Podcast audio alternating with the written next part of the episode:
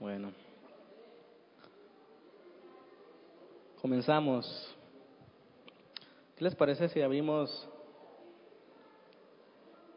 nuestra Biblia? En el libro de Efesios, capítulo 5, versículo 22 y 23.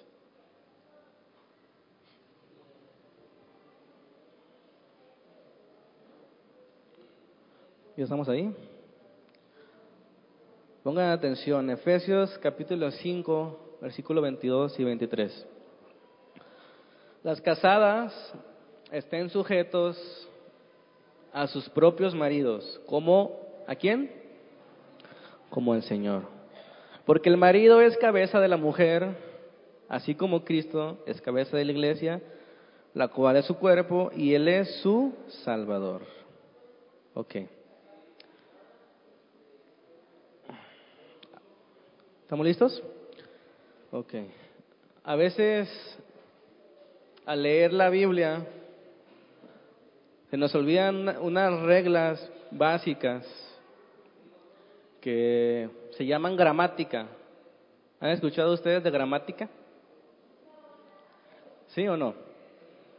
La gramática no es otra cosa que los principios y reglas para leer o escribir y finalmente hablar correctamente.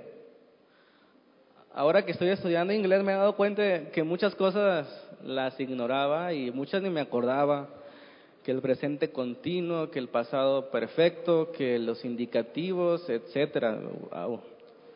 Y en realidad si no conocemos estas algunas básicas, no tenemos que conocer todo tampoco. Si no conocemos algunas reglas básicas, no podemos entender correctamente la Biblia y aprovecho para invitarlos los jueves que estamos estudiando precisamente eso, ¿verdad? Aprender a interpretar la Biblia. Pero bueno, sin extenderme tanto en esta cuestión de gramática, hoy aprenderemos algo breve que nos ayudará cuando vayamos a leer la Biblia, algo sencillo, fíjense bien. La mayoría de nosotros ignoramos estas reglas. Si yo las ignoraba, yo pienso que la mayoría las ignora. Este, por ejemplo, dos cosas ignoramos y confundimos, los imperativos y los indicativos. Ahorita les voy a explicar, suena muy técnica la clase, pero no, está muy sencillo. El indicativo es simplemente expresar un hecho o describir una realidad. Por ejemplo, la iglesia es grande, la niña es pequeña, aquel muchacho es alto. Solamente estamos describiendo algo, es un indicativo. Estamos expresando una realidad. ¿Y un imperativo qué significa? Es un mandato, una orden. Está sencillo, ¿no? Por ejemplo, prende la televisión, vea las tortillas, tráeme la comida, etcétera. ¿Sí nota la diferencia? Uno describe otro ordena. No es lo mismo decir la oración es eficaz. Ah, qué celular, en vibrador, ¿sabe? Ahí voy. No es lo mismo decir la oración es eficaz que ponte a orar. ¿Sí? ¿Notan la diferencia? Una está describiendo que la oración es eficiente o ferviente, etcétera, y otra está diciendo que hagas eso.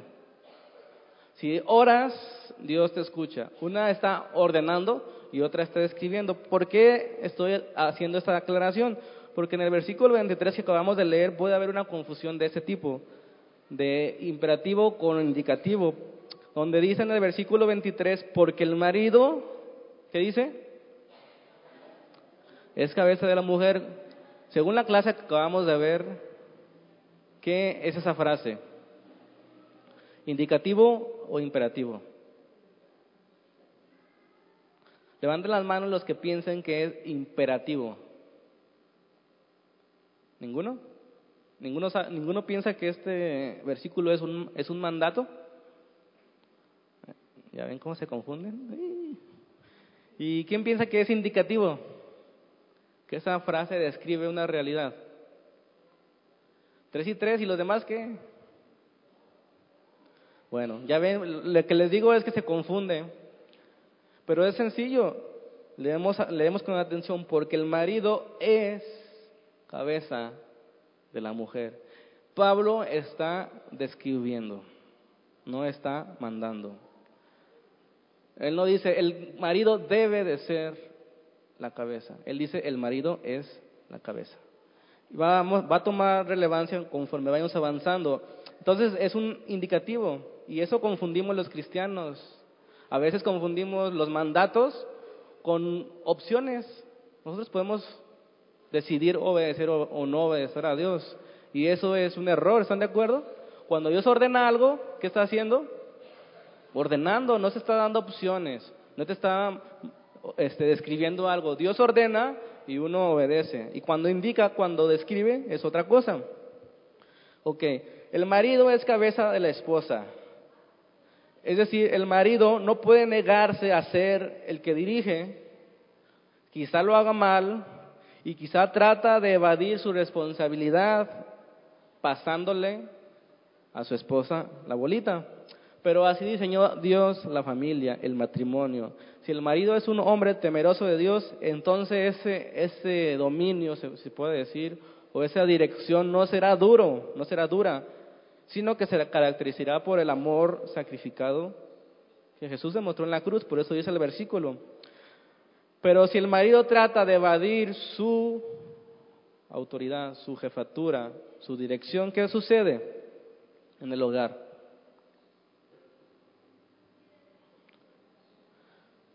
Si el marido abandona el, el hogar por su trabajo o por gusto, ese hogar dominará la ausencia del marido. ¿Sí? ¿Cuántos pequeños no se han educado con la silla vacía del papá? Si el matrimonio, la esposa es la que lleva los pantalones, como se dice, esta misma falta de carácter del marido será la cosa más evidente en ese matrimonio. Incluso decimos desde afuera, ¿no? Mira, ese hombre no tiene pantalones. ¿Sí lo han dicho? Aunque los tiene bien grandes, pero no tiene pantalones en el sentido de que no dirige. Vea cómo la mujer lo domina. Vea qué mandilón es. ¿Por qué? Porque el varón dice, bueno, yo me deslindo, yo no quiero ser la cabeza. Pero Pablo dice, tú eres la cabeza, no importa cómo actúes, puedes hacer la cabeza mal o puedes hacer la cabeza bien, pero tú eres la cabeza, de tuya la responsabilidad dada por Dios en el matrimonio. No confundamos dominio, como lo entiende el mundo, con dirección y protección. ¿Sí? La semana pasada vimos en el pasaje que el marido y su mujer, el matrimonio es una pintura, es un cuadro de lo que es Cristo y la iglesia. ¿Recuerdan? Cada matrimonio en todas las partes del mundo es una representación de Cristo y la esposa. Pero por causa del pecado muchas representaciones están siendo mentirosas. Por ejemplo, el que maltrata a su esposa, ¿qué está tratando de decir? ¿Que Cristo maltrata a su esposa? ¿Ustedes que creen que Cristo maltrate a su esposa? El adúltero está diciendo que Cristo se puede acostar con otra son mentiras, pero es una representación mala, una mentira grande de lo que es el matrimonio. Y eso suena duro, ¿verdad? Pero esas son las palabras que usa Pablo. La semana pasada vimos claramente que no es un mandamiento fácil amar a sus esposas como Cristo amó a la iglesia. Esposas, su esposo las ama como Cristo a la iglesia. No me contesten porque si no, se pone feo aquí el asunto. Los esposos deben buscar amar a sus esposas como sus propios cuerpos, así como buscan el bienestar de su propio bien, así deben buscar de las mujeres. Deben amarlas como Cristo amó a la iglesia. Algo que parece imposible, pero se nos ordena. Es una orden. Eso sí, es una orden. Amar a vuestras mujeres. ¿Se notan la diferencia? Ustedes son la cabeza, por lo tanto, amen a sus mujeres. La orden es amar a sus mujeres. Y fíjense bien cómo está el asunto en este mundo. Pablo hace énfasis en el hombre que debe amar a sus mujeres. ¿Por qué? Porque los hombres suelen ser muy flojos, para demostrar su amor.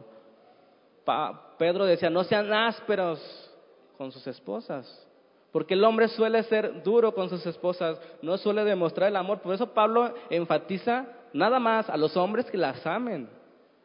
A las mujeres les dice que se sujeten, a los hombres le dicen que las amen. No le dicen a los hombres que se sujeten ni a las mujeres que amen a sus maridos.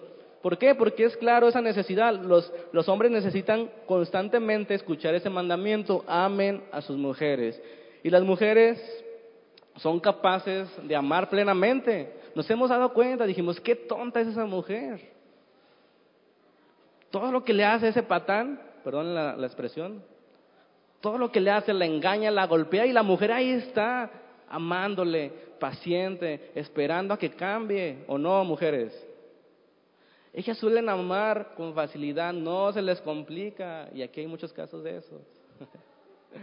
Mujeres pacientes que han sabido soportar las cosas que no se pueden soportar. Pero un hombre, una pequeña desviación de la mujer y el hombre se siente ofendido y digno, ¿verdad?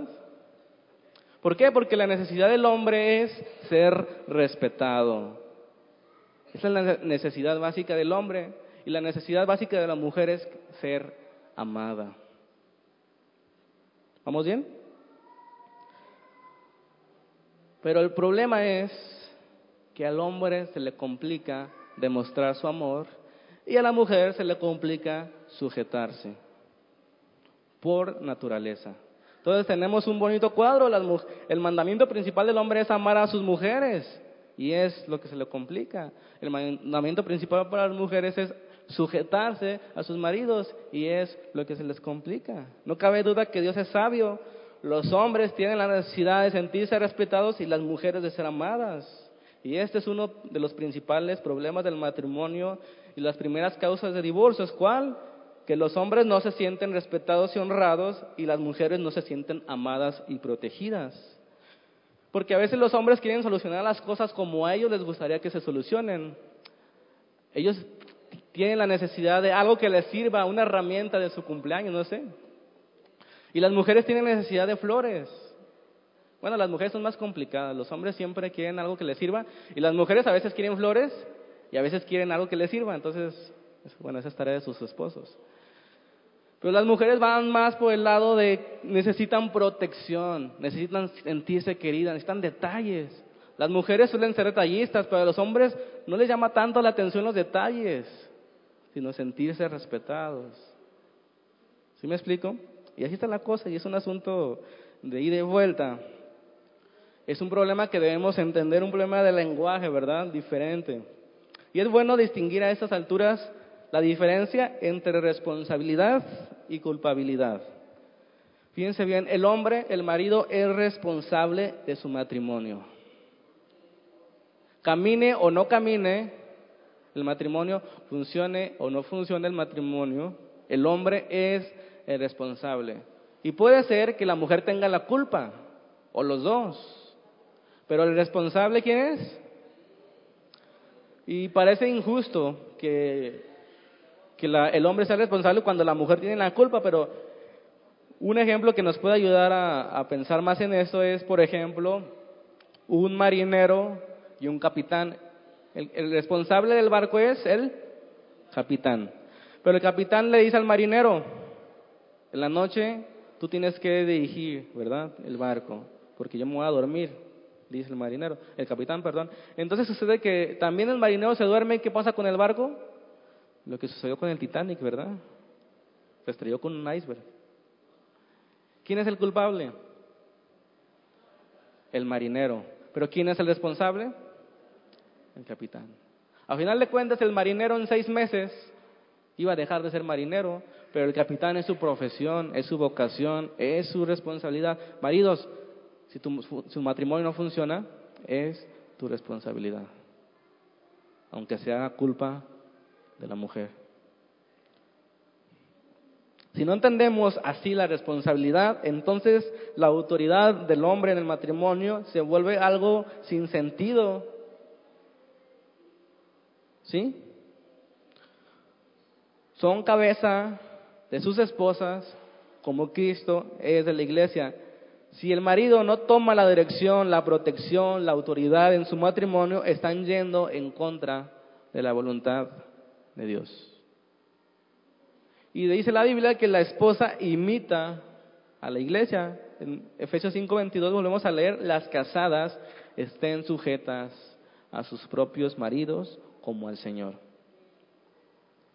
Porque el marido es cabeza de la mujer, así como Cristo es cabeza de la iglesia, la cual es su cuerpo y Él es su Salvador.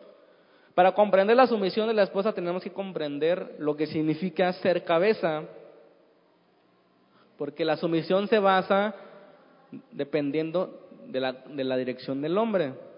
¿Qué significa ser cabeza? ¿Alguien tiene una idea? Responsable. ¿Qué más? El que dirige. Fíjense bien, la palabra griega es kepale, que viene de una palabra que, que podemos entender en español, cefale, algo que, que es el cerebro. ¿Cómo se dice? Cerebro en... Eso, céfalo. El cerebro, bueno, eso tiene que ver con el cerebro. ¿Qué hace el cerebro? Es el que dirige los movimientos. ¿Por qué estoy moviendo mi mano? Porque el cerebro mandó una orden que mueva mi mano. ¿Sí? ¿Por qué me dio una cachetada? Porque el cerebro mandó una orden. El cerebro es el que direcciona. ¿Sí? Entonces de ahí viene la idea de que la cabeza es un jefe, un líder, uno que dirige. Así como la cabeza se encuentra arriba del cuerpo para dirigirlo y cuidarlo, no para maltratarlo, ¿verdad? ¿O qué cerebro le dice a su cuerpo que se golpee?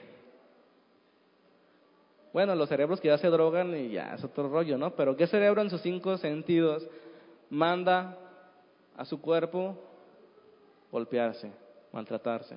Corazón, no me sirves. Se saca. No, ¿verdad?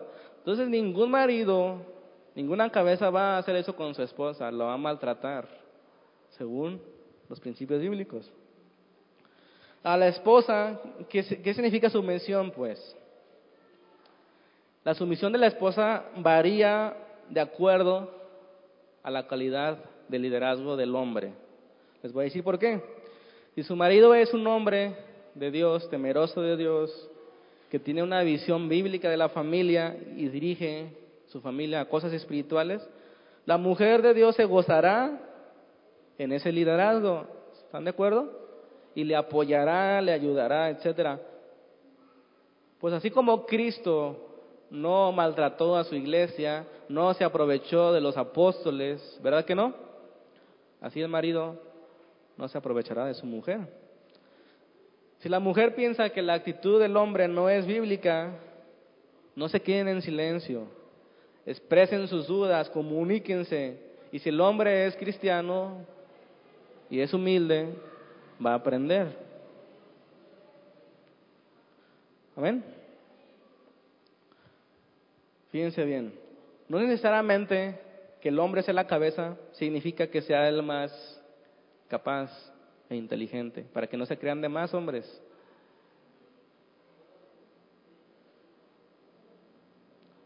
¿Están de acuerdo con eso? No significa que los hombres sean más inteligentes o más capaces y por esa razón sean la cabeza. No se trata de eso. La mujer siempre será superior en algunas cosas al hombre. ¿Están de acuerdo, mujeres? Amén. Y los hombres serán superiores a las mujeres en otras cosas. ¿Cuántos están de acuerdo, hombres? Entonces, aunque la mujer supere al marido profesionalmente o laboralmente, porque a veces sucede que la mujer gana más que el hombre y ya se siente en la cabezona del hogar, ¿verdad? Porque esos son, no son la cabeza, son la cabezona. No significa eso nada. Cualquier marido puede dirigir su casa aunque la esposa sea superior en alguna área, sobre todo en el dinero. Un ejemplo, supongamos que al marido le cuesta leer en voz alta, ¿sí? Y la mujer, son de esas mujeres ñoñas que, que siempre sacaron 10 en, en lectura y hasta las ponían a leer las efemérides los lunes. ¿Cuántas de esas hubo aquí, mujeres? Entonces, regularmente a veces las mujeres leen, leen mejor que los hombres y eso no significa nada. ¿Qué hace un hombre sabio a la hora de ir al devocional? El hombre dirige, tiene la iniciativa, tiene la responsabilidad, pero a la hora de leer le dice, mi amor, lee el Salmo 23. Y la mujer sujeta a su marido, lee el Salmo 23.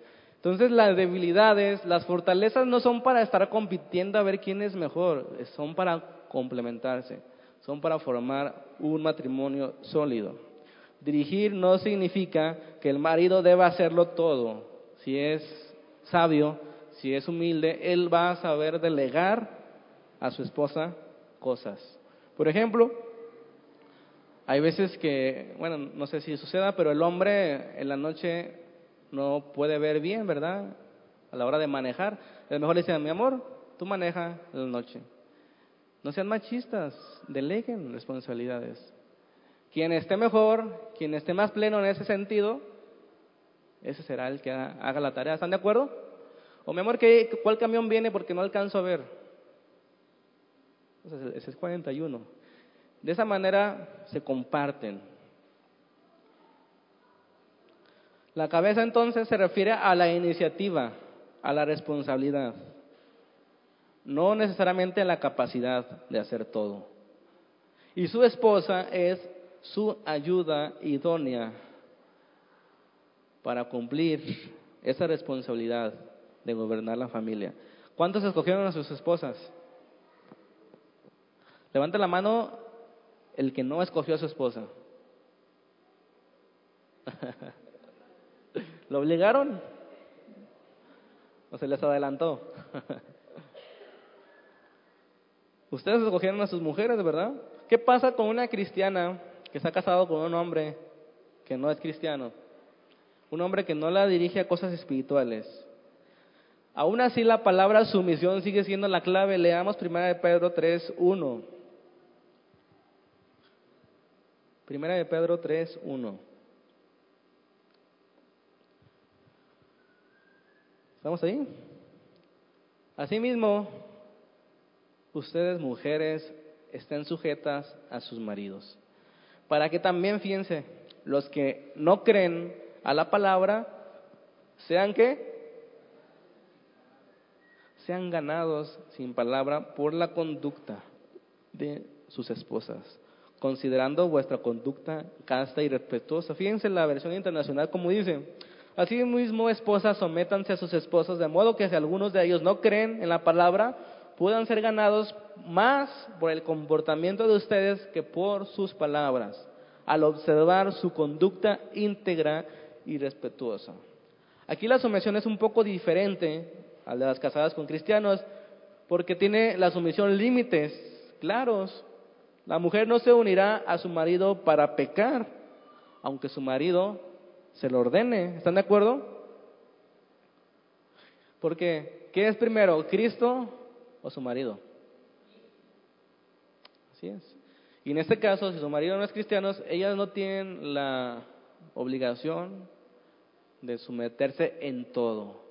Sin embargo, sí tienen la obligación de someterse con su conducta, sin palabras, ganarse a su esposo. Amén, amén, esposas. Aunque hay que decirlo que es cierto, tendrá que ser más paciente que las demás. Se supone, ¿no?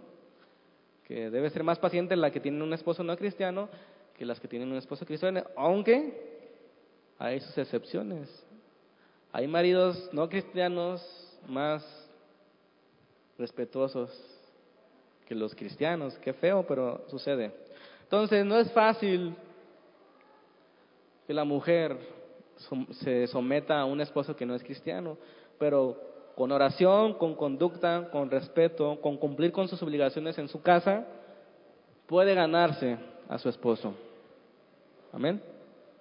Porque también hay que decirlo que hay mujeres creyentes que entienden mal el, el lema, yo obedezco a Dios antes que los hombres y no hacen sus responsabilidades con sus maridos, hablando de las cosas más sencillas como el aseo y la comida, hasta lo sexual.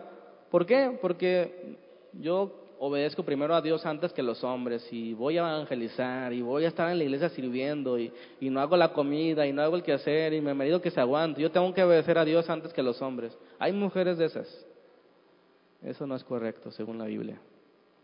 Primero, su esposo no descuidando las cosas. Pero también tiene un límite. Si su esposo no te deja servir a Dios, digo, no te deja estar con Dios, ahí tú tienes que tomar una decisión quién es primero, ¿verdad? Pero tú debes cumplir tus responsabilidades. ¿Cuáles son las dificultades de todo esto que les estoy hablando? Los papeles de los maridos y las esposas no son los mismos. El marido tiene que seguir el modelo de Cristo como cabeza de la iglesia y la esposa tiene que seguir el modelo de la iglesia como sometiéndose a Cristo. Si hacemos esto, podemos revertir el problema del pecado. ¿Cuál, fue el problema del pecado? desde Adán. ¿Qué fue lo que causó en el hombre y que causó en la mujer? Ya lo hemos visto en sermones anteriores. Dijimos que por un lado los hombres usan su fuerza para sujetar a las mujeres, para servirse ellos mismos, para aprovecharse, siendo que el mandato no es que sujeten a sus, a sus esposas. ¿Cuál es el mandato para los hombres? Amar. Sin embargo, ellos piensan que el mandato es sujetarse, sujetarlas, perdón, a la fuerza, servirse, etcétera. Entonces, esa fue la consecuencia del pecado. Los hombres sujetan a las mujeres, a la fuerza. No las aman, las sujetan. Y por otro lado, los otros que abandonan su responsabilidad, que son indiferentes en la iniciativa del hogar, de buscar a Dios, de dirección y protección, y se sientan, ah, que mi esposa dirija, ¿verdad? que mi esposa dirija a mis hijos, yo tengo que trabajar. ¿No? Tú tienes la responsabilidad de dirigir a tu familia. Tú puedes delegar, pero es tu responsabilidad. Entonces los hombres dejan desprotegidas a las mujeres cuando las abandonan. Y no solamente a sus mujeres, sino a sus hijos con el pretexto de que no son compatibles, ¿verdad? Es lo que dice la psicología hoy. No es que no son compatibles, tienen que separarse. ¿Y la Biblia qué dice? Y la gente prefiere ir a los psicólogos que ir a la verdad de la Biblia. ¿Quién les dijo que somos compatibles? Somos diferentes, muy diferentes. Y ese no es el problema. El problema es que queremos servirnos a nosotros mismos. Entonces los hombres creen que con dinero se soluciona todo, ¿verdad? Pero dejan un hueco en la familia. Y si bien les va, dan dinero. Si no, dejan a la mujer con todos sus hijos ahí, con sus 25 hijos. Qué feo. Pero así es el hombre que no teme a Dios. También el pecado distorsionó la sumisión de la mujer, porque la sumisión es voluntaria. Y esa sumisión la transformó en rebeldía por un lado y en la otra humillación manipuladora. ¿Cuántas mujeres no se humillan para quedar bien con su marido? Eso no es correcto tampoco. Para no tener problemas. ¿Cuántas mujeres se callan? ¿Cuántas mujeres tienen que aguantar los golpes de sus maridos? ¿Por qué? Porque hay algo que está fallando en ese matrimonio y es el producto del pecado. En cualquiera de los casos que el matrimonio no funcione, ¿de quién es responsabilidad dijimos? Del marido, ¿verdad? Y los matrimonios van al psicólogo, van a conferencias, libros y más libros, y quizá pueden llegar a solucionar sus conflictos. Pero yo les digo, la base del matrimonio feliz es la verdad de Dios. Maridos, ¿cuál verdad? Maridos amen a sus mujeres y mujeres sujétense a sus maridos. Ese es el propósito de Dios en Génesis 2, es lo que está enseñando Pablo en Efesios 5, en Colosenses 3 y en Primera de Pedro 3. Mujeres, sujétense. Hombres, ámenlas. Esa es la verdad. No hay una receta mágica como el Kentucky, una receta secreta. La clave siempre va a ser la verdad de Dios, la obediencia a Dios del matrimonio. Si tu marido eres obediente a Dios, amando a tu mujer como Cristo amó a la iglesia, y si tu mujer es obediente a Dios, sujetándote a tu marido como la iglesia se sujeta a Cristo, hermanos, se han convertido en un matrimonio lleno del Espíritu, obediente a Dios.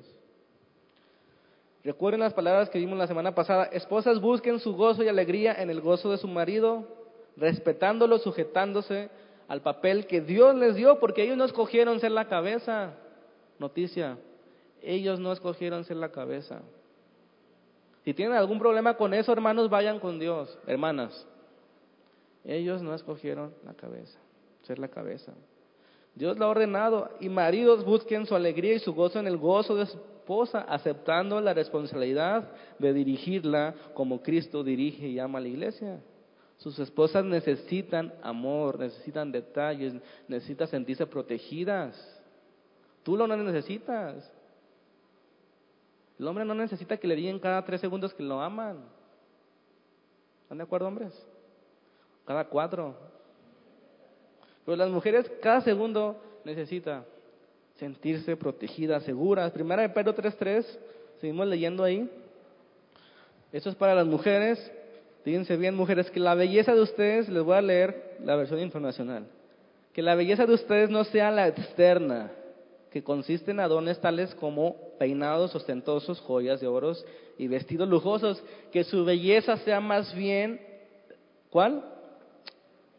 La incorruptible, la que procede de lo íntimo del corazón y consiste, escuchen bien, en un espíritu suave y apacible. Esta sí tiene mucho valor delante de Dios.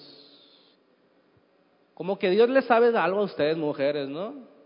¿Por qué les insiste tanto en que se sujeten, en que sean apacibles, tranquilas, suaves?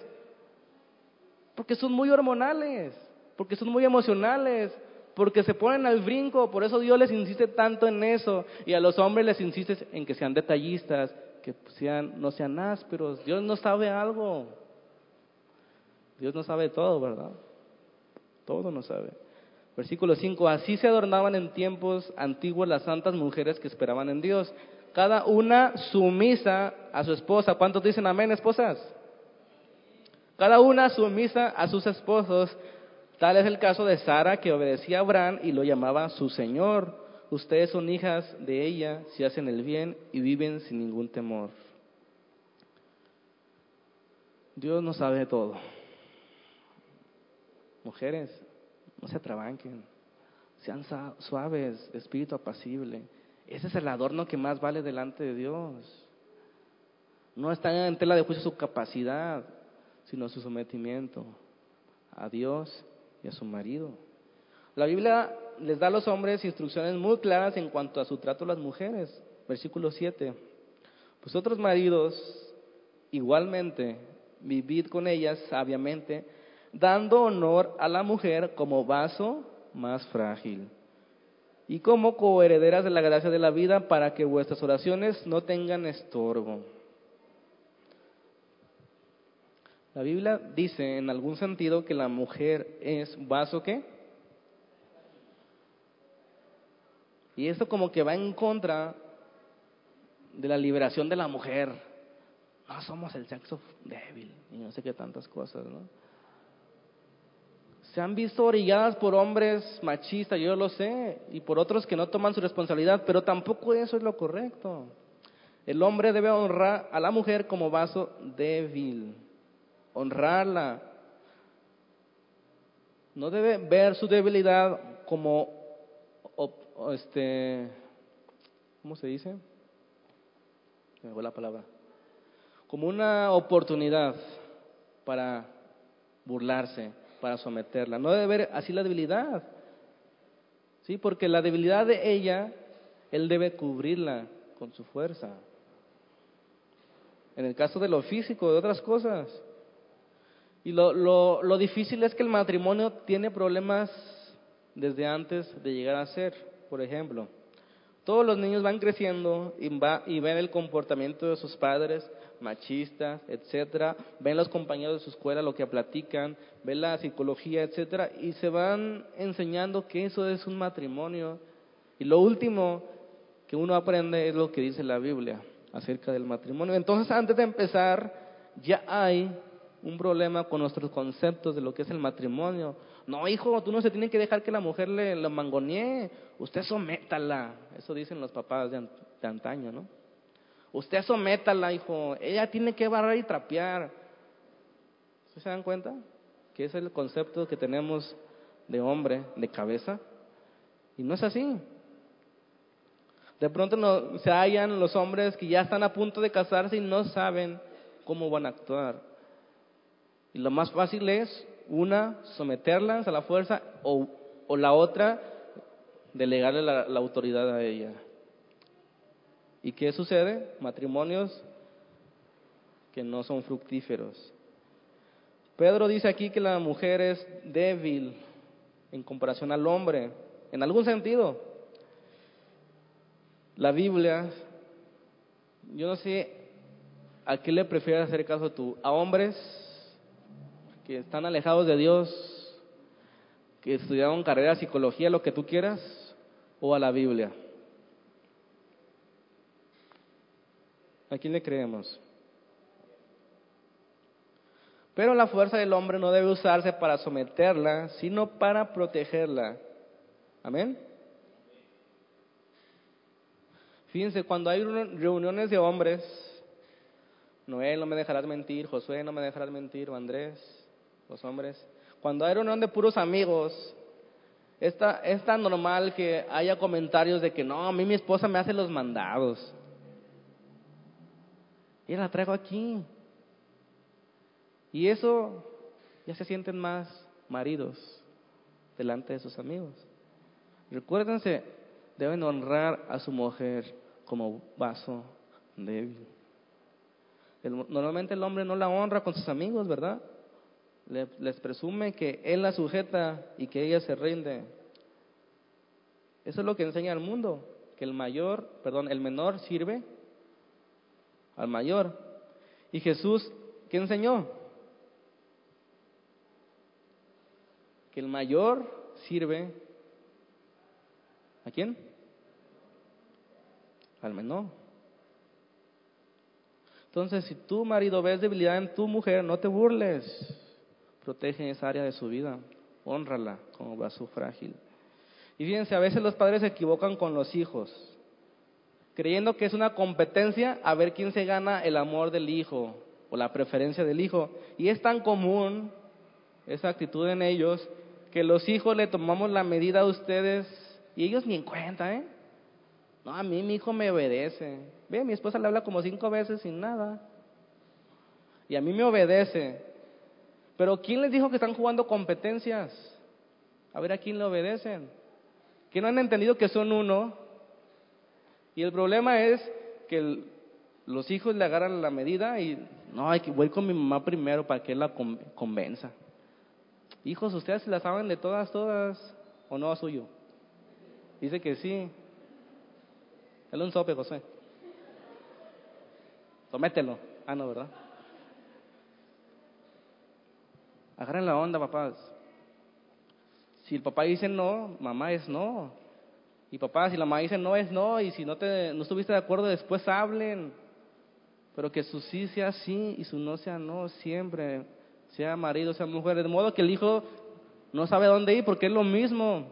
Tienen el mismo pensamiento, están tan unidos que toman las mismas decisiones. Y el papá respeta la decisión de la mamá y el mamá respeta la decisión del papá. Amén.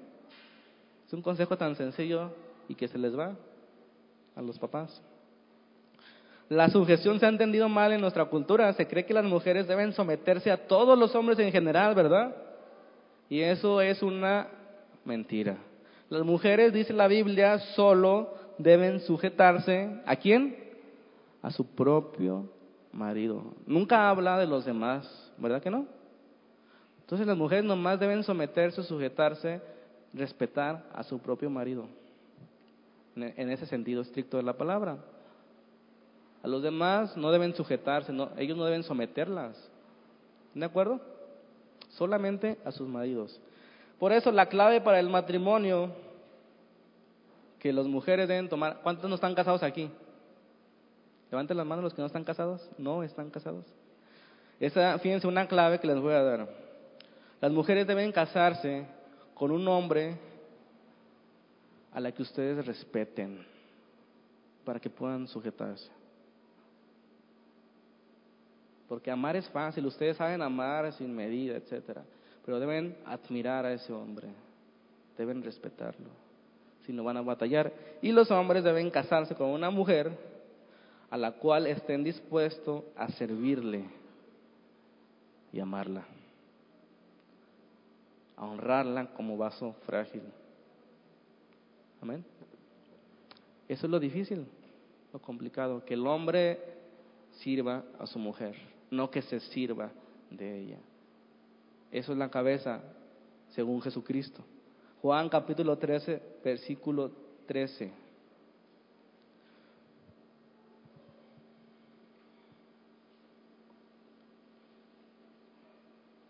Ustedes me llaman maestro y señor y dicen bien porque lo soy.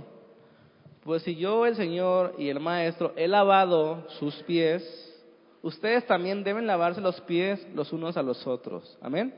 Jesucristo enseñó claramente que cualquier cristiano que quiera ser el mayor, que quiera ser líder, tiene que servir a los demás.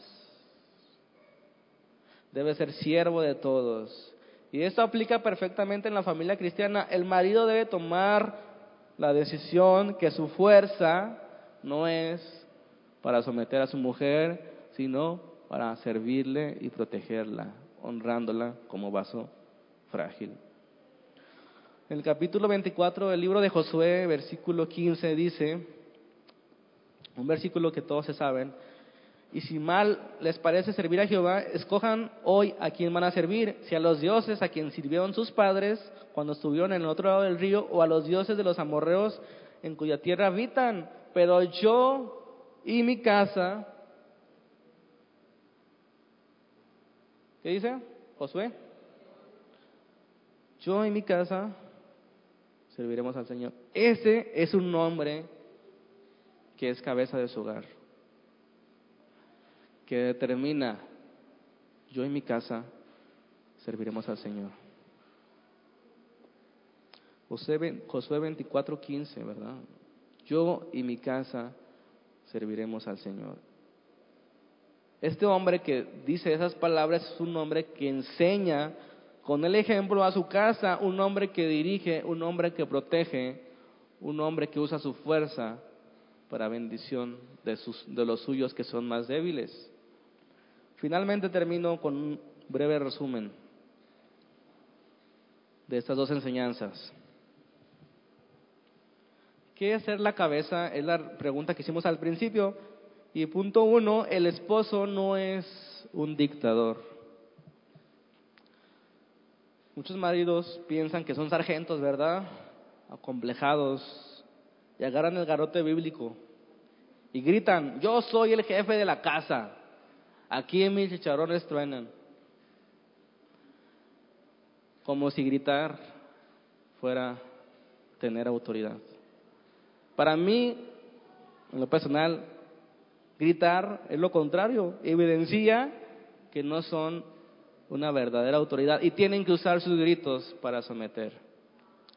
Cuando vimos a Jesucristo gritarle a su iglesia amada, no, ¿verdad? La autoridad no significa que tú grites. El esposo no es un dictador. Número dos, el esposo no es superior a la mujer. La Biblia enseña en Gálatas 3, 28 que ya no hay judío ni griego, no hay esclavo ni libre, no hay varón ni mujer, porque todos vosotros son uno en Cristo Jesús. En otras palabras, todos ustedes son iguales delante de Dios. Sin embargo, hay diferentes roles para la familia, ¿verdad? Decir que un hombre es más que la mujer es como decir que el Padre es más que Jesucristo y que Jesucristo es más que el Espíritu Santo. Y eso es una herejía, una enseñanza falsa. Pensar que el esposo, porque es la cabeza, es mayor la mujer es un grave error. Solamente es la responsabilidad el esposo no es superior. Tres, el esposo no toma las decisiones por sí mismo. En ningún, en ningún sentido el esposo debe tomar todas las decisiones solo. Pensemos en esto. Jesucristo mismo ha delegado a la iglesia, ni más ni menos, Mateo 28, 19, la gran comisión. Jesucristo le legó a la iglesia una de las cosas más importantes, la gran comisión. Eso nos abre el panorama para pensar lo que tú debes hacer esposo con tu mujer. Si Jesucristo le ha delegado a la iglesia esa tarea tan importante, tú le debes delegar a la, a la, a la esposa tareas importantes. Ella puede tomar decisiones, ¿estás de acuerdo? Y apoyar al marido. Acuérdense que el matrimonio es uno y buscan el propósito de, de encontrar su gozo en el gozo de su Señor. Recuerde que son una sola carne y los hombres suplen la necesidad de la mujer. ¿Cuál es la necesidad básica de la mujer? Recibir amor, protección y seguridad. Y los hombres, su necesidad básica es recibir ayuda, respeto. Las mujeres son esos ojos que te hacen falta, esa sabiduría, esos brazos que te pueden aportar, esa inteligencia. Si juntos toman decisiones, serán mejores. Recuerden que no están compitiendo a ver quién es el mejor son uno solo. ¿Sí? A ver, repitan maridos y mujeres, somos uno solo. Ve a la mujer de tus ojos con cara romántica y dile, somos uno, mi amor. Dale un besito. ya se pusieron románticos. Ya me chivié. Punto cuatro y final, con eso nos vamos. Les voy a dar una revelación grande. Ahí les va los esposos no siempre tienen la razón. Yo sé que las mujeres lo sabían y no se lo querían decir a sus esposos para no hacerlos sentir mal, pero díganselo, mi amor, no siempre tienen la razón.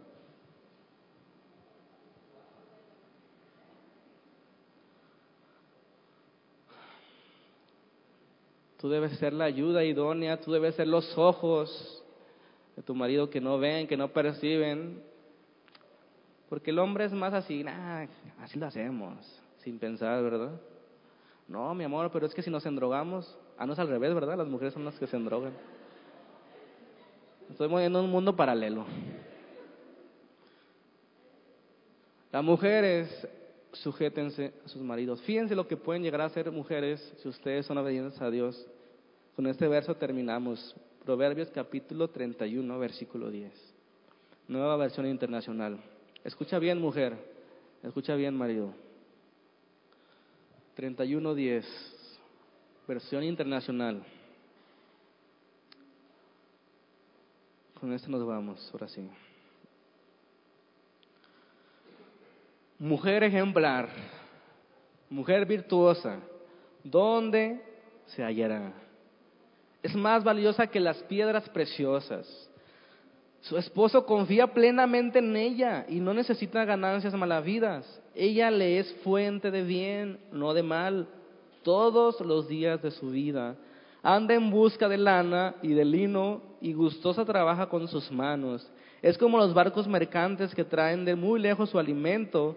Se levanta de madrugada, da de comer a su familia y asigna tarea a sus criadas calcula el valor del campo y lo compra, con sus ganancias planta un viñedo, decidida se ciñe la cintura y se apresta para el trabajo, se complace en la prosperidad de sus negocios y no se apaga su lámpara de noche. Con una mano sostiene el uso y con la otra tuerce el hilo, tiende la mano al pobre y con ella sostiene al necesitado. Si nieva, no tiene que preocuparse de su familia, pues todos están abrigados. Las colchas las cose ella misma y se viste de púrpura y lino fino. Su esposo es respetado en la comunidad, ocupa un puesto entre las autoridades del lugar. confecciona ropa de lino y la vende, provee cinturones a los comerciantes, se reviste de fuerza y dignidad y afronta, asegura el porvenir.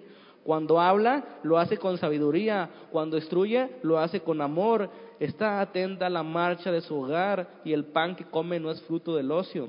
Sus hijos se levantan y la felicitan, también su esposo la alaba. Muchas mujeres han realizado proezas, pero tú las superas a todas. Engañoso es el encanto y pasajera es la belleza. La mujer que teme al Señor es digno de alabanza. Sean reconocidos sus logros y públicamente alabadas sus obras. Amén. Están describiendo a una mujer llena del Espíritu,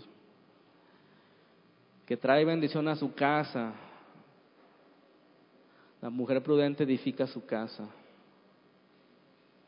la insensata la derriba. Y realmente no es fácil encontrar una mujer así, ¿verdad? Por eso dice la escritura en Proverbios 19, 14, la casa y el dinero se heredan de los padres, pero la esposa inteligente o prudente es un don del Señor.